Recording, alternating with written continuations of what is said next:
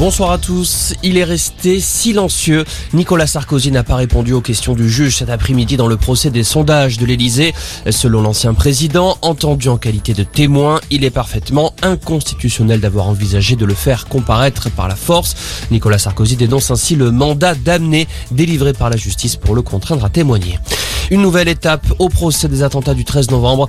Après les victimes, ce sont les accusés qui sont entendus à partir d'aujourd'hui avec un interrogatoire sur leur personnalité. Les 14 hommes sont interrogés dans l'ordre alphabétique, à commencer par Salah Abdeslam, seul survivant des commandos. Les accusés seront de nouveau auditionnés par la Cour au mois de janvier, euh, concernant cette fois les faits. Le Sénat s'oppose à une prolongation du pass sanitaire jusqu'au 31 juillet, un délai jugé trop long par la Chambre haute. Le projet de loi vigilance sanitaire va donc devoir repasser demain devant l'Assemblée nationale. Le vote définitif est prévu vendredi. Ce sont les députés qui auront le dernier mot.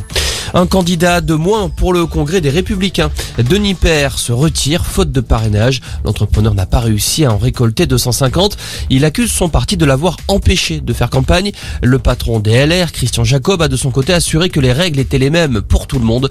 Les candidats au Congrès ont jusqu'à ce soir 18 heures pour déposer leur parrainage. Un coup de pouce pour les 16-25 ans. Le gouvernement annonce le contrat engagement jeune, une allocation qui pourra aller jusqu'à 500 euros par mois en échange d'une formation. 15 à 20 heures d'accompagnement par semaine pour découvrir un métier. Objectif, aider les jeunes à s'insérer sur le marché de l'emploi. Le dispositif sera lancé le 1er mars prochain et devrait concerner la première année 400 000 personnes. Et puis en foot, Lionel Messi ne jouera pas avec le PSG demain en Ligue des Champions. L'Argentin blessé ne sera pas aligné face à Leipzig.